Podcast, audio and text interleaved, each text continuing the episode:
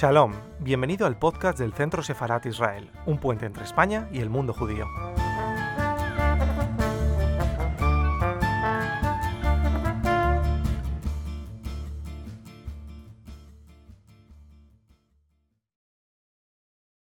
Esta tarde tenemos eh, el honor eh, de contar con la profesora Debra Bricker eh, Balken. Es una profesora independiente, escritora y comisaria de arte, centrada especialmente en el modernismo americano y en el arte contemporáneo. Es autora de diferentes obras como Mark Tobey o A Catalog Resume of Paintings and Things.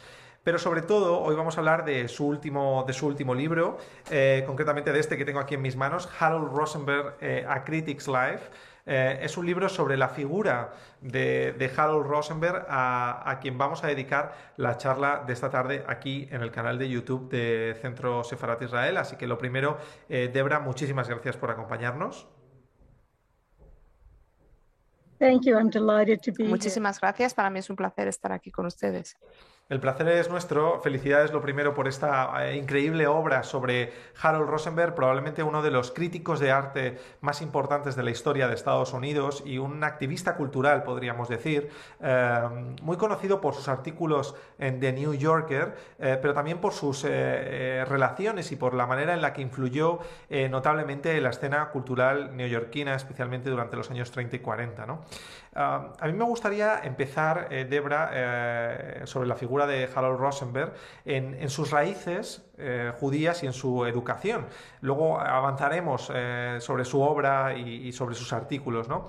Eh, en, este, en este libro nos cuentas que su padre era un judío ortodoxo y que la relación con su padre era complicada, pero, pero que fue una educación muy culta. De hecho, cuentas algo muy curioso y es que, digamos que cuando la familia visitaba el Metropolitan Museum, él pensaba que el Metropolitan era como algo muy orientado hacia el pasado y que impedía la curiosidad. ¿no? A mí me gustaría que partiendo de esta anécdota nos contaras cómo fueron esas raíces de Rosenberg y cómo fue esa educación de Harold Rosenberg. Sure. Yes. So, um, Harold Rosenberg creció en eh, Brooklyn y a día de hoy, bueno, pues sigue teniendo, como saben ustedes, una gran población judía ortodoxa. Su padre era sastre y bueno, pues se crió en una familia de clase baja media, pero su padre, bueno, pues era una persona culta, le interesaba mucho la poesía, el arte en general.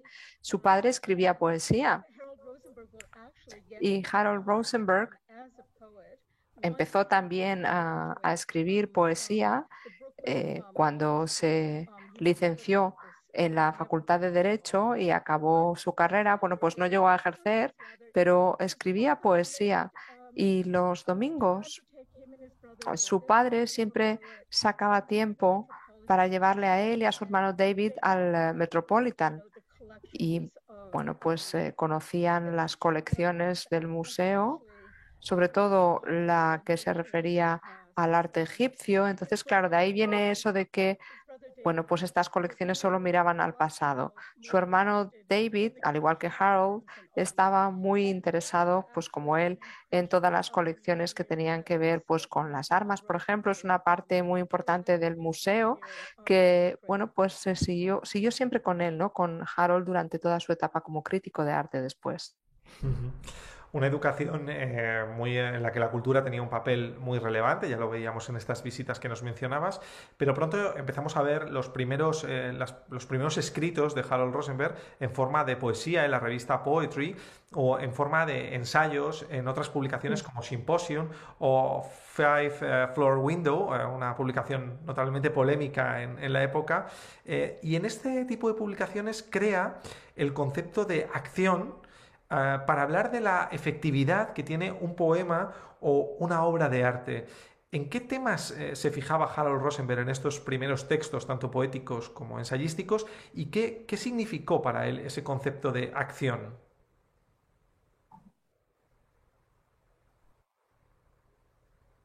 Sure. So, yes, so just to backtrack, uh, Vamos a ver, Harold Rosenberg recibe una educación formal que es la de la Facultad de Derecho de Brooklyn y en su último año de la carrera pues contrae una enfermedad y hace que tenga que estar en el hospital durante más de un año en la cama. Y durante ese periodo de tiempo, pues se plantea qué pasa con la profesión de abogado y se da cuenta de que pues no es para él, que no hay eh, ningún matiz en el derecho que para la facultad de derecho, para la abogacía, bueno, pues el comportamiento humano es algo muy rígido y él pues no encaja ahí. Después se recupera, su hermano David vive en West Village, como saben ustedes, que era un barrio muy bohemio en aquella época en, Nueva York, y le presenta una serie de artistas, de poetas, y después, pues Harold Rosenberg empieza a escribir poemas muy románticos. Y también, pues hay una serie de ensayos que va publicando en publicaciones más pequeñas, ¿no? Como Transition, Blues, y bueno, incluso llega a publicar en publicaciones en revistas de poesía. En el año 1931 se bueno, conoce a Harriet Monroe, que era la editora de la publicación y, y va escribiendo poemas, bueno, pues durante toda la década de los 1930, ¿no? Pero durante esa época también entra en contacto con lo que son, bueno, pues ya las teorías marxistas. Después de la crisis del 29 se interesa muchísimo por el socialismo, por la corriente filosófica del socialismo y entra en contacto con otros representantes de esta tendencia, muchos filósofos marxistas durante la década de los 1930. Estoy pensando, por ejemplo, en Sidney Book, por ejemplo, y junto con el tema de la poesía, bueno, pues empieza a interesarse mucho por el marxismo y es algo que impregna sus ensayos y sus relatos cortos.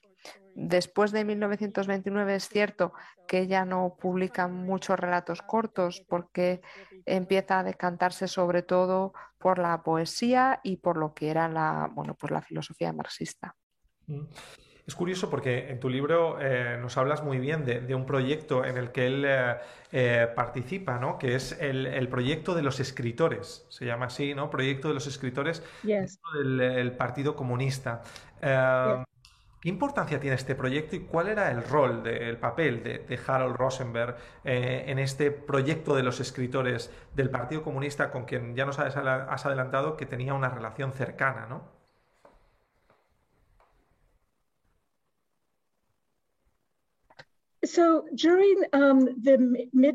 Durante esa época, en el momento álgido de la depresión, el presidente Rosenberg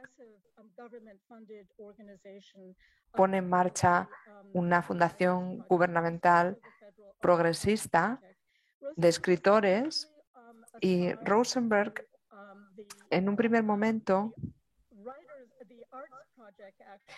eh, formaba parte del proyecto de arte y se convirtió en un asistente de este proyecto eh, de artistas que luego bueno, pues fueron los principales artistas del expresionismo de la Escuela de Nueva York. Pero después ya entró en lo que era la parte de los escritores. Empieza a trabajar en esta división en la ciudad de Nueva York, pero Rosenberg era una persona que estaba en contacto con muchos comunistas o simpatizantes comunistas, eh, bueno, pues que eran viajantes y había una gran hostilidad entre Rosenberg y muchos de estos escritores comunistas al final. Al final, bueno, pues incluso estuvo amenazado de muerte y se fue a Washington a finales de la década de los 30 y estuvo cuatro años allí participando en este proyecto de escritores federales y al final, bueno, pues se sacó adelante una publicación literaria, American Staff, y luego empezó a trabajar en, en otros proyectos al margen de esta división. Y era la primera vez, bueno, pues que Rosenberg iba visitando distintos lugares de Estados Unidos como Seattle o San Luis y al final, bueno, pues visitó la parte del suroeste donde al final, bueno, pues fue, entró en contacto con todas estas personas y, esto le permitió escribir sus libros también. Em, él también tuvo un papel muy activo en el American Writer Congress, eh, donde, donde participó activamente. Eh, y dedicas bastante espacio en, tu libro a hablar del, American Writer Congress. Me gustaría que nos hablaras del, de, Rosenberg en este, en este Congreso de Escritores Americanos. Um, bueno, lo cierto es que Harriet Monroe de la revista de poesía fue la que le encargó cubrir el Congreso para esta publicación. Se trataba de una reunión de dos días en, Nueva York en 1936 y durante ese mismo año también se celebró el Congreso de Artistas estadounidenses al que no asistió, pero del que tuvo conocimiento por muchos de sus compañeros, muchos de eh, los pintores que se reunían ahí eh, y le conocían, bueno, pues le pusieron en conocimiento ¿no? de este congreso. Tenía amigos artistas, por ejemplo, Stuart Davis, eh, Rosenberg estuvo muy en contacto con él y luego llegaron a publicar otra publicación que tuvo 10 números, más o menos, Art Pratt, y Rosenberg pues escribió algunos artículos, algunas críticas de arte allí.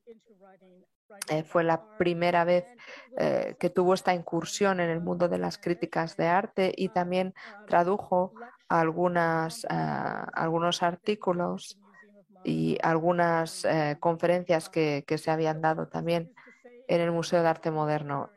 Con esto lo que quiero decir es que al final este aspecto literario se iba mezclando con sus contactos artísticos, sobre todo en este periodo, y cada vez iba ampliando más eh, el número de artistas que estaban en contacto con él. Después, cuando se muda a Washington, esto se trastoca un poco.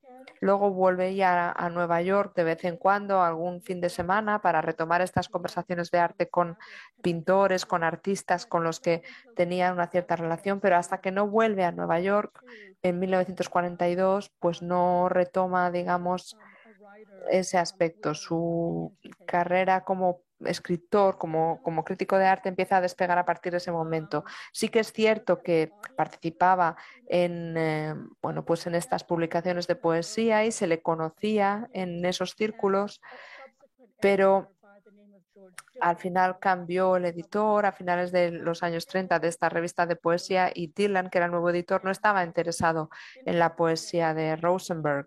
Lo interesante es que en ese momento eh, Rosenberg se centraba sobre todo en la poesía y, en lo que era la crítica literaria, ¿no? más que artística. Eh, de verdad, si algo nos eh, queda claro en, el libro es que Rosenberg tenía un carácter de emprendimiento tremendo, ¿no? Él era muy, muy emprendedor por la cantidad de, revistas nuevas que lanzaba, de nuevas participaciones, de nuevas colaboraciones.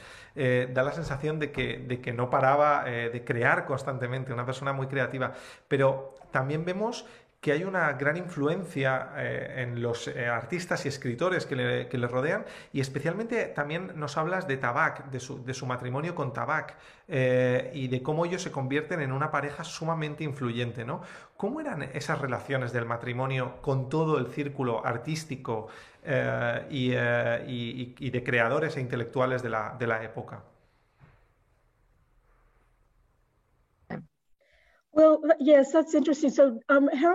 Sí, es interesante. Harold Rosenberg um, uh, eh, sí que es cierto que, trabajó en muchas eh, publicaciones. Empieza una nueva que se llamaba New Act con tres o cuatro números. Um, y a principios de los 30 seguía escribiendo poesía y también escribía para otras publicaciones como la Partisan Work Review. A mediados de los 30 había algunas publicaciones comunistas, aunque él no estaba afiliado al partido y participaba en ellas, pero a partir del 37, bueno, pues esta Partisan Review se reestructuró y se decantó por convertirse en una publicación literaria progresista. Durante aquella época, bueno, pues cuando se inicia el matrimonio con Tabak, pues eh, al final su esposa apoya su trabajo durante los años 30 y también eh, con su trabajo como trabajadora social, pero también eh, fue ella la que le presentó a Greenberg que al final se iba a convertir en su principal rival, ¿no? unos años después. Rosenberg era tres años mayor que Greenberg y Greenberg en un principio estaba bueno, pues deslumbrado por Rosenberg, por su figura, había leído sus poemas, sus ensayos, ah, había visto sus conferencias y, lo había visto en Symposium y en las otras revistas de poesía. Y al final él se convierte en otra figura clave de la década, Greenberg. Y cuando Tabak y Rosenberg iban viviendo bueno, pues en distintos pisos y apartamentos de West Village, Nueva York, pues el, eh, Greenberg fue adquiriendo cada vez más importancia. Precisamente, Debra, te iba a preguntar ahora por esa relación con, Greenberg, eh, porque, claro, eh, pareciera que a medida que él gana fama, ¿no? Rosenberg ya se convierte en un activista cultural, en un opinador cultural de muy amplio espectro, digamos, pues tiene más seguidores, ¿no? Y uno de ellos empieza a ser Greenberg, como nos decías. a mí me gustaría eh, que, nos, que, nos, valoraras cómo era esa relación con Greenberg. Si crees que, que Rosenberg no podía estar, o sea, si crees que esa relación hizo que ambos alcanzaran fama, si fue beneficiosa para ambos esa, esa lucha o esa disputa que era conocida por todos, ¿no? Entre, entre dos críticos, ¿no? Como era Greenberg y Rosenberg. No sé qué, cómo nos podías hablar de esa, de esa relación.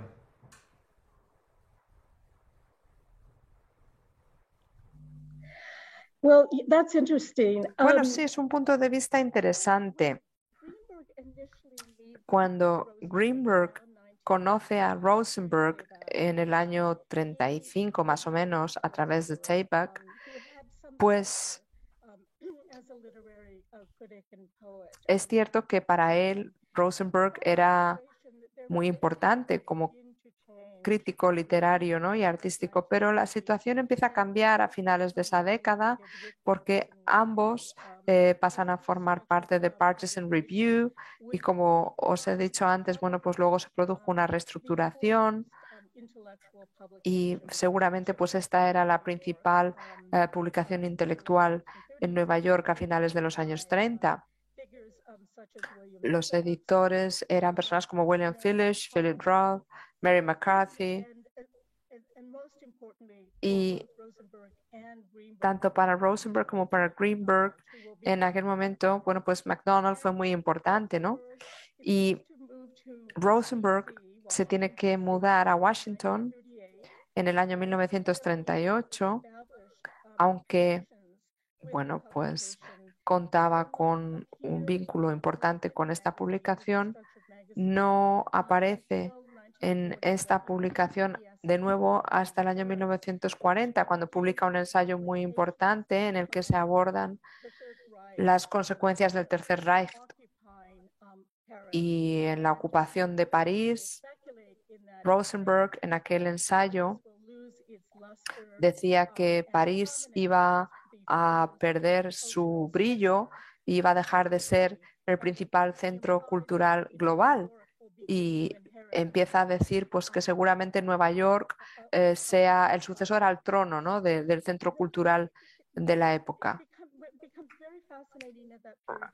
Rosenberg en aquel momento va adquiriendo cada vez más importancia y, y, como está en Washington, lo que hace es enviar ensayos como el de la caída de París a la editora, a McDonald, y Luego hay una nueva línea editorial en la publicación y para Rosenberg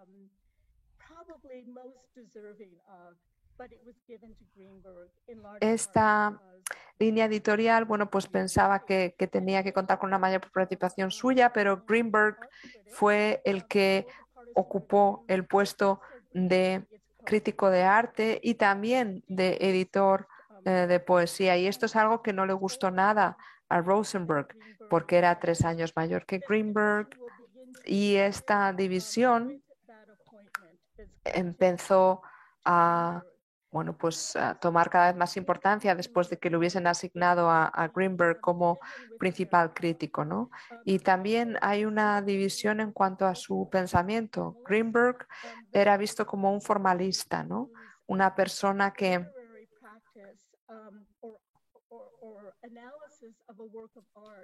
tiene un análisis de la literatura que se centraba en eh, lo que era la composición de las obras, mientras que Rosenberg se va convirtiendo cada vez más en un existencialista en cuanto a su pensamiento. Poco a poco empieza a ser más eh, consciente de obras como las de Sartre o Simone de Beauvoir y Rosenberg está cada vez más interesado en describir el contexto sociocultural en el que se mueven los artistas y los escritores en la época de lo que estaba Greenberg. Mm. Ah, hay algo, eh, has mencionado el, pensamiento de Rosenberg y hay algo que, me llama la atención em, de, de, su forma de, escribir o de su forma de, leer también ¿no? a otros autores y es esa fijación por las palabras y por el significado concreto que una palabra puede tener. ¿no? Hay algo que cuentas en el libro muy curioso sobre eh, eh, una obra de Paul Valéry que, le influyó mucho, que es Monsieur Test. Eh, y en Monsieur Test él habla que era fascinado con el uso de la palabra possibilities, posibilidades. ¿no? ¿Qué significa? ¿Por qué le obsesiona esta palabra ¿Y por qué esa, esa, digamos, de dónde le viene esa fijación por las, por las palabras y por los conceptos en el mundo cultural, ¿no?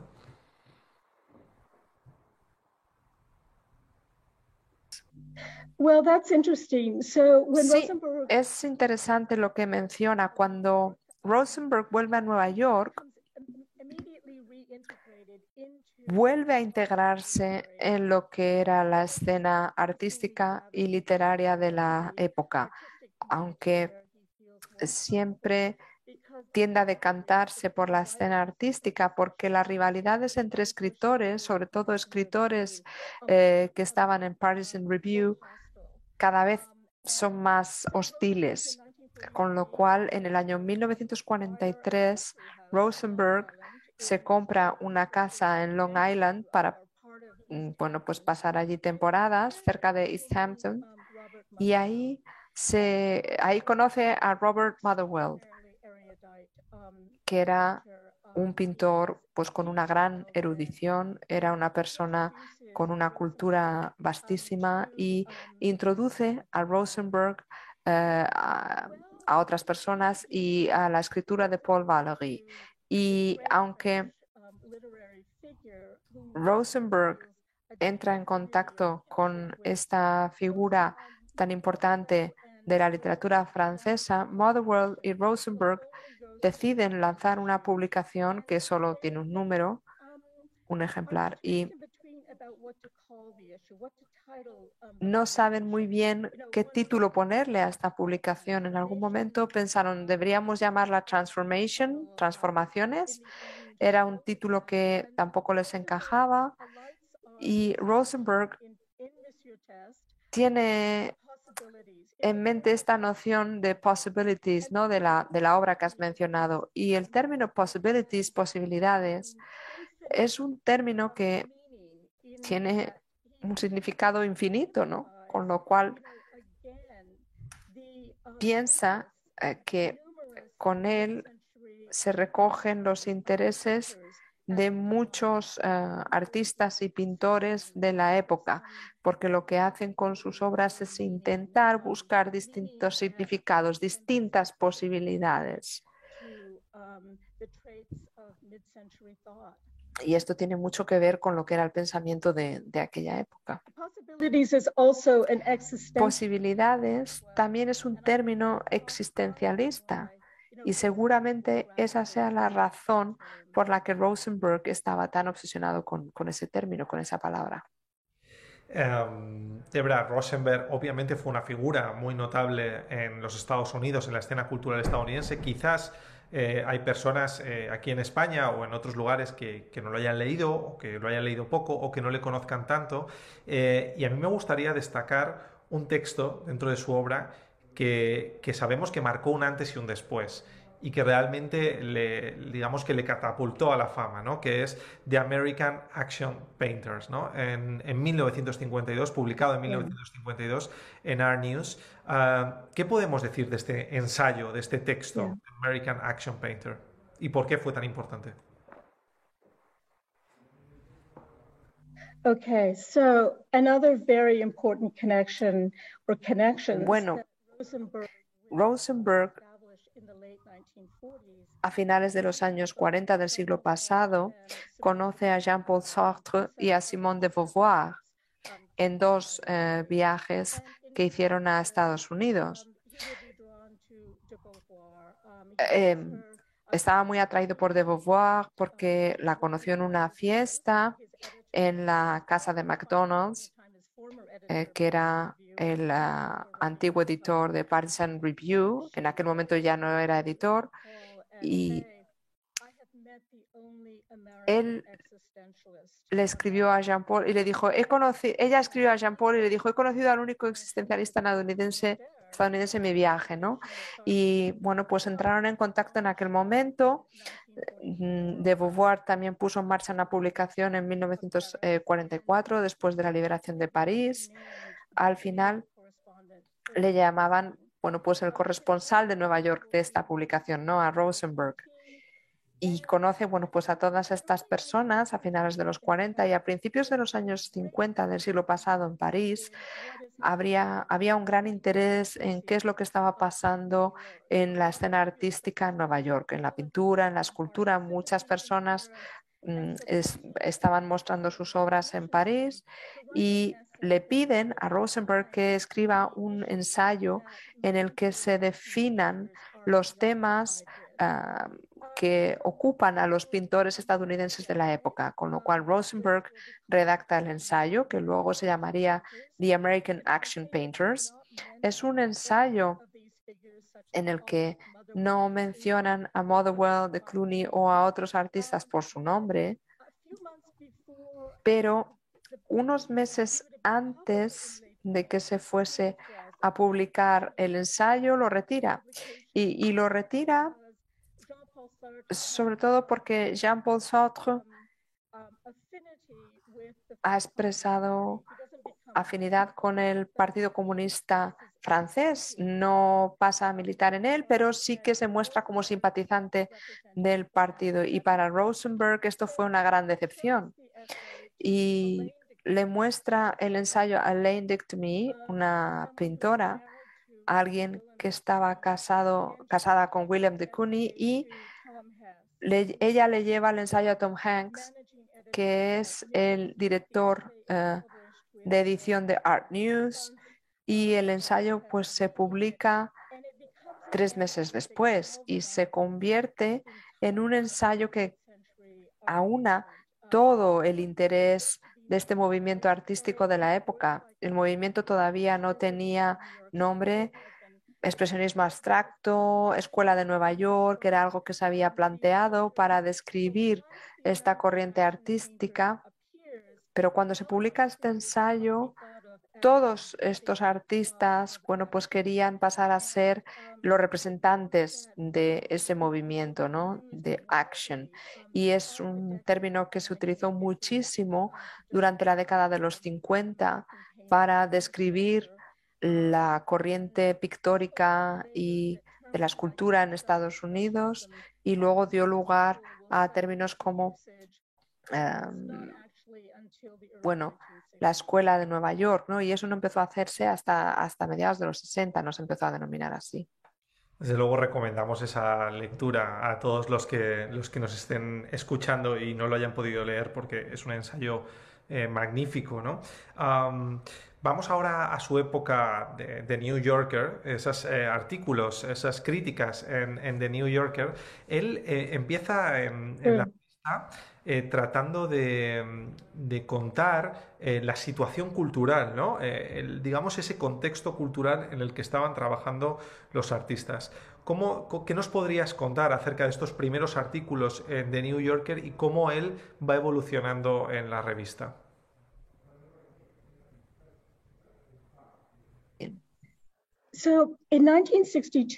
en 1962, Rosenberg recibe la invitación de William Shawn, editor del New Yorker en aquel momento, ah, para bueno, pues hablar de el movimiento artístico a sustituir a una persona que estaba de baja y escribe 12 artículos para la revista desde 1962 hasta 1963.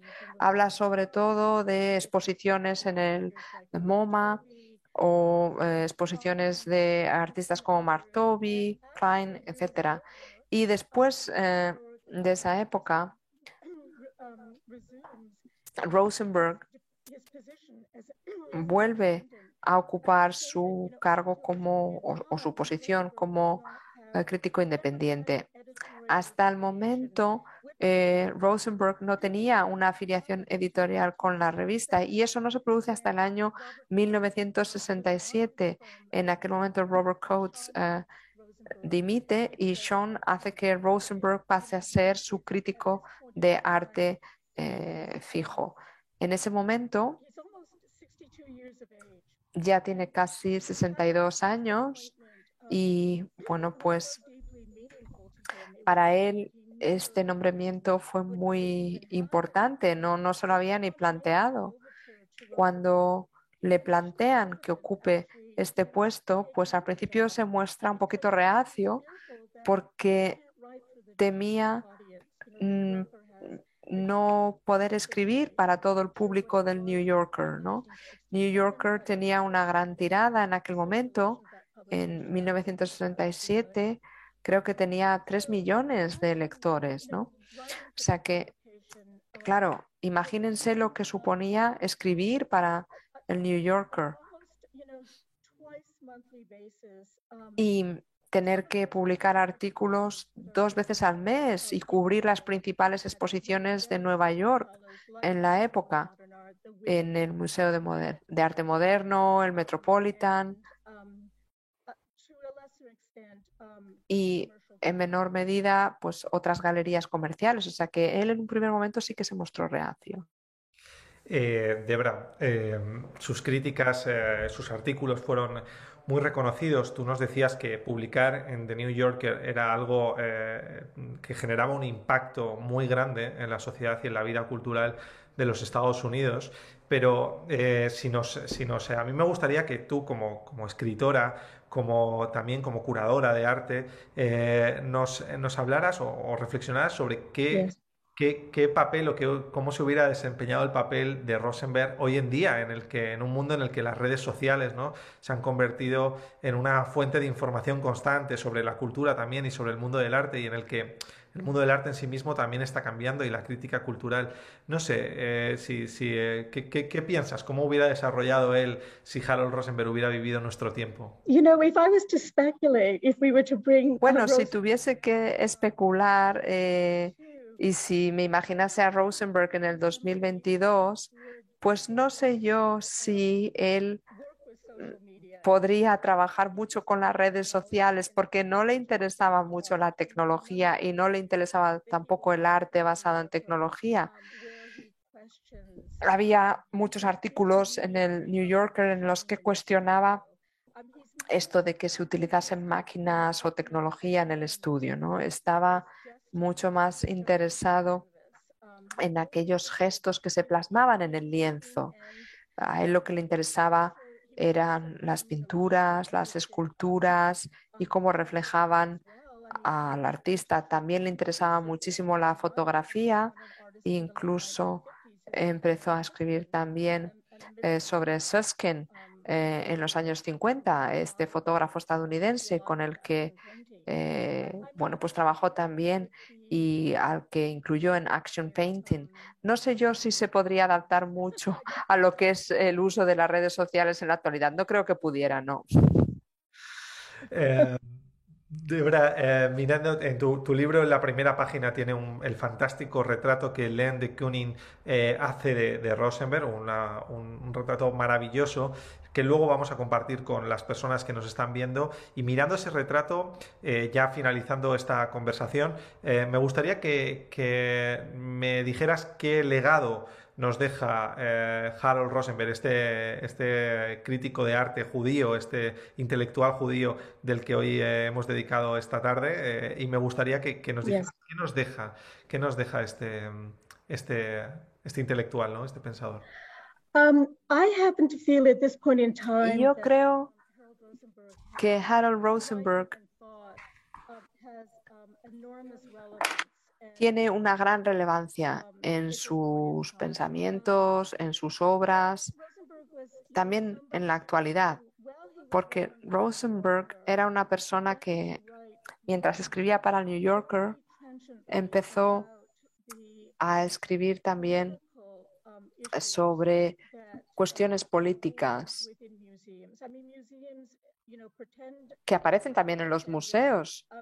Los museos intentan mostrarse como espacios neutrales y Rosenberg escribía sobre los museos, sobre, bueno, pues planteándolo como un espacio cultural, pero con estas implicaciones políticas también, ¿no?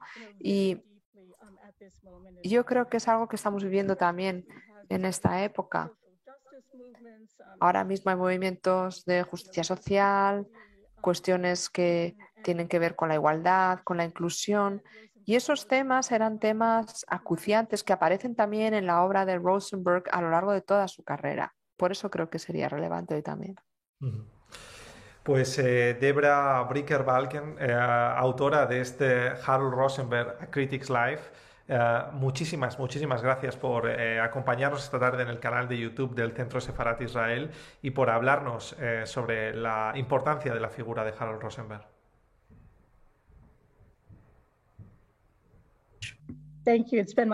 Muchísimas gracias, ha sido un placer. Gracias.